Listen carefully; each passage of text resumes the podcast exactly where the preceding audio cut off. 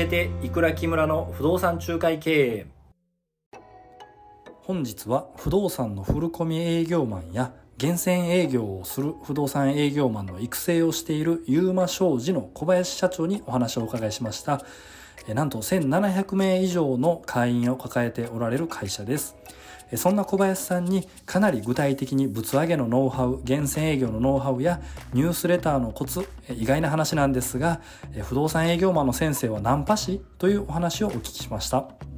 同じようにこう仕掛ける営業しててもうまくいく人といかない人いるじゃないですか、うん。バカになれるかじゃない？ああ信じて突き進めるかみたいな。うんあとはそれを楽しいと思うかどうかじゃない、まあ、いわゆるゲームにしてるかどうかで。あ結局なんかその転ばその店の前で転んで入るとか、あはい。ほうきで掃除してるなんかまあぶっちゃけた話ナンパと同じじゃん。うんナンパって女の前で面白いことやって笑わせてうんそこで和みを取ってから行くわけだから。確かに。なんかカップラーメンとかなんかじゃがりこ落としたりするんあですねわざと。それとやっぱまあ同じって言っちゃ失礼だけどやっぱり同じで、コミュニケー、まあ、コミュ力ってやつで人を笑ってアイスブレイクさせていくっていうところはやっぱさすがだなってうん思うし、うん。で俺がそのナンパ師の人をこう尊敬してやまないのは、はい。やっぱりそのゴールがエッチだとしても、うん。全く何も知らないところからそこまで持っていくそのコミュニケーション能力の高さ。普通じゃない？ね通りすがりの歩いてる全然知らない子に声かけてそのままホテルに。早ければ2時間後とかでエッチしてるわけだから。へえそれだけやっぱ巧みなんだよね。それ洗すご脳っていうのはいですね。これはね普通の営業マンやったらすごい営業やったらすごいことだなって相手の心理をつかむってところでは一緒ですもんね。そうラポールを築いて、うん。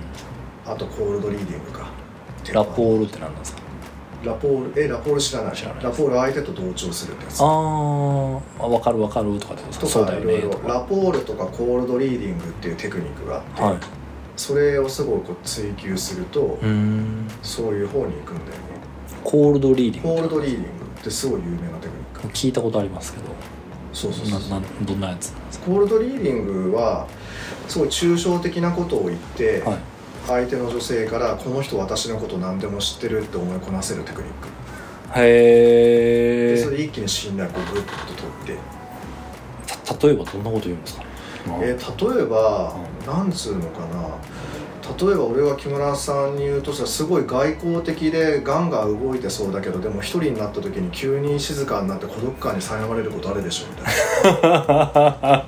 でも誰にも当たり障りそそうれをいろんなところで話すと、はい。女の子なんてそんなこと知る由もないからすごいすごいすごいすごい、へえんかすごいこうきらびやかに見えるけど一人になった時なんかちょっと寂しくなることとかあるん誰でも当たるような。なことを言ってくんだよねでも確かに今すげえ俺のこと言われてるって思った気がしましたけど。それがねもうすごい体系化されててたくさん出ててへえすごい面白いんだけど。へえ昔めっちゃ読んでたなここにはねむあのコールドリーディングの本も俺も結構読んだんだけど、はい。そこにはないかな。ん。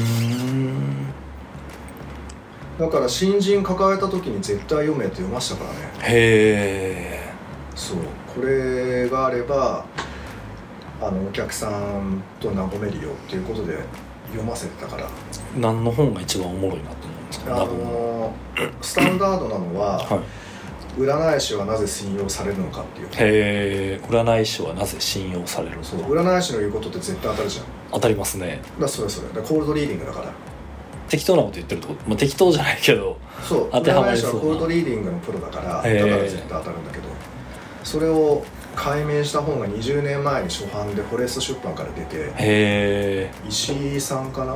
石井石井の下の名前忘れちゃったけどい。すごい有名で。へえベストセラーになった。のなんか結構馴染めない人が多いですよね。雑談できないというかあ一番最初は。はい。ああいやだって今会話いらないでしょ。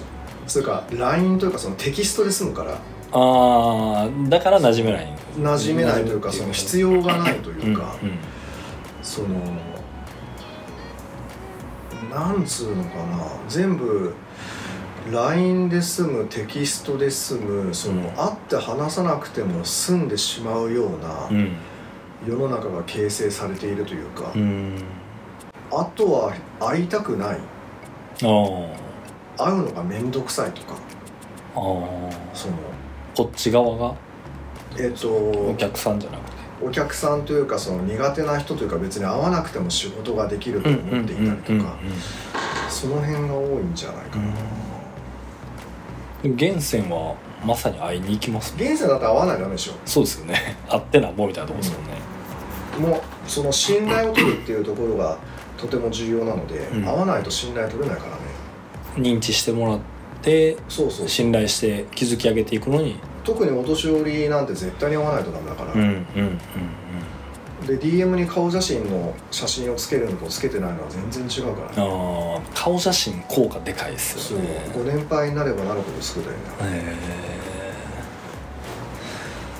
そそう思うとまあだからただただ厳選営業で飛び込みしてるだけじゃもうちょっと考えないとつながりはしないそこってきっかけ作りはいいんだけど、うん。そこからじゃないかなそれは追客っていう分野になるよね、うーん。追客っていう分野をもっと科学的に考えないというけうない、ーん。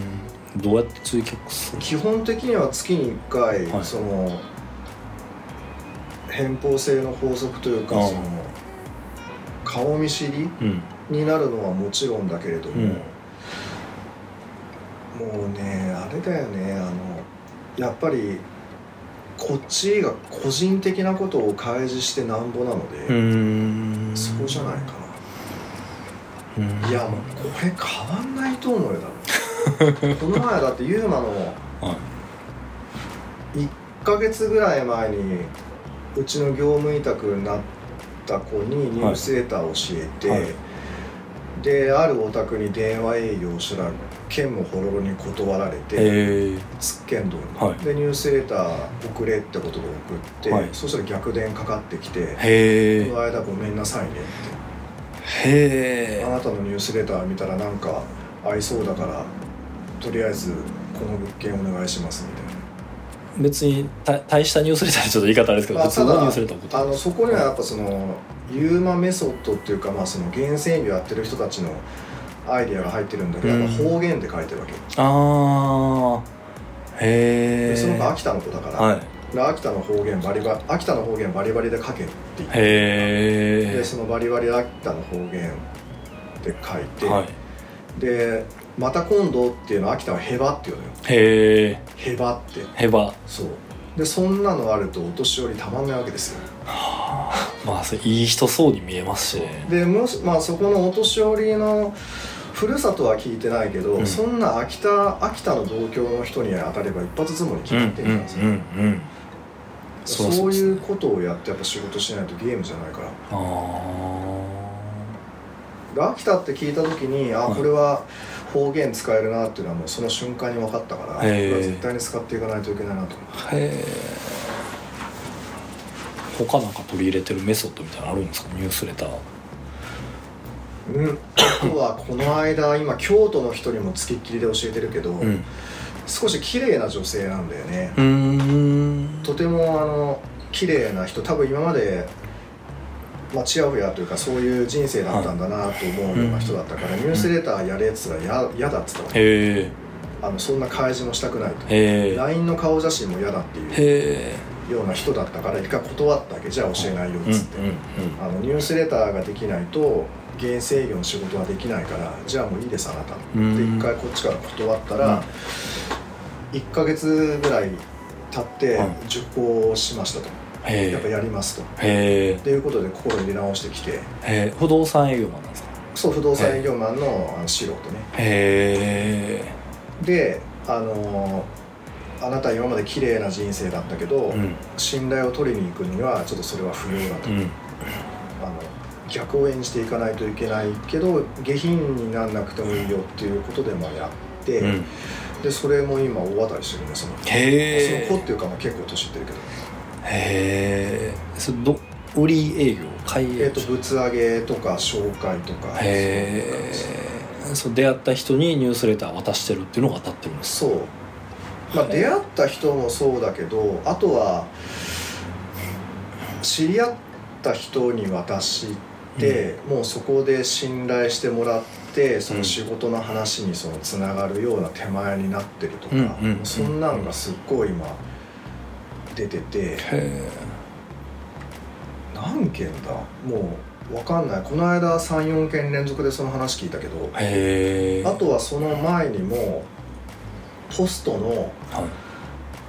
ポストテープに貼ってあるところに、はい。ニュースレターと買いたい人がいるっていう DM を送れってことを教えてるから、はでそこにも送ったら電話かかってきたりとか。へえやっぱ開示してるから。へというこえととか。えじゃないそちょっとそのいいあのキリがないんだけどその話。いやそうですね。いやめっちゃおもろいなと思って。えなんでやらんねやろなみんなと思うんですけど。あとブログにも書いたけど、今までの見込みの人にニュースレター4月号と5月号送ったら電話かかってきて帯荻窪の徒歩5分の5000万ぐらいのマンション預かりますってなんか報告もこのえ。それとか。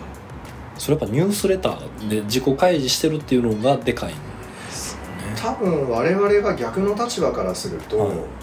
単純にこの人頑張ってんなって思うからさああ一生懸命やってくれそうみたいな。助けてあげるっていうのはおこがましいけど 頑張ってんなっていう感情が少なからず出るからうん。やっぱそこは人の心の金銭に触れるとこだと思うんだよな、うん。頑張ってるなまめだなっていうとはいこは、へそこはすごいでっかいと思う。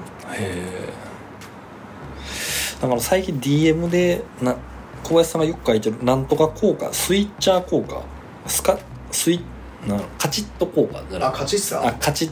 あカチッサー効果ね。カチッサー効果、はいはいはい。あれってなんか上から目線でいくみたいな感じでしたっけ？あそれは違う。カチッサー効果は、はあのー音声テープを入れた時に、うん。最初再生ボタうんうんうんうんンカチッと押すと「さー」っていう言葉はが音楽、音楽というか昔の音が出ますあれでしょはい。だからまあこの行動をすればさーって流れるのが当たり前のように、うん。これをすればこうなるのが当たり前だっていううん。人はそういうふうにしてしまうっていうのをカチッサー効果そこの影響力の武器ってとこに書いてある。ああへえそれをなんかぶつ上げに使えるんですか？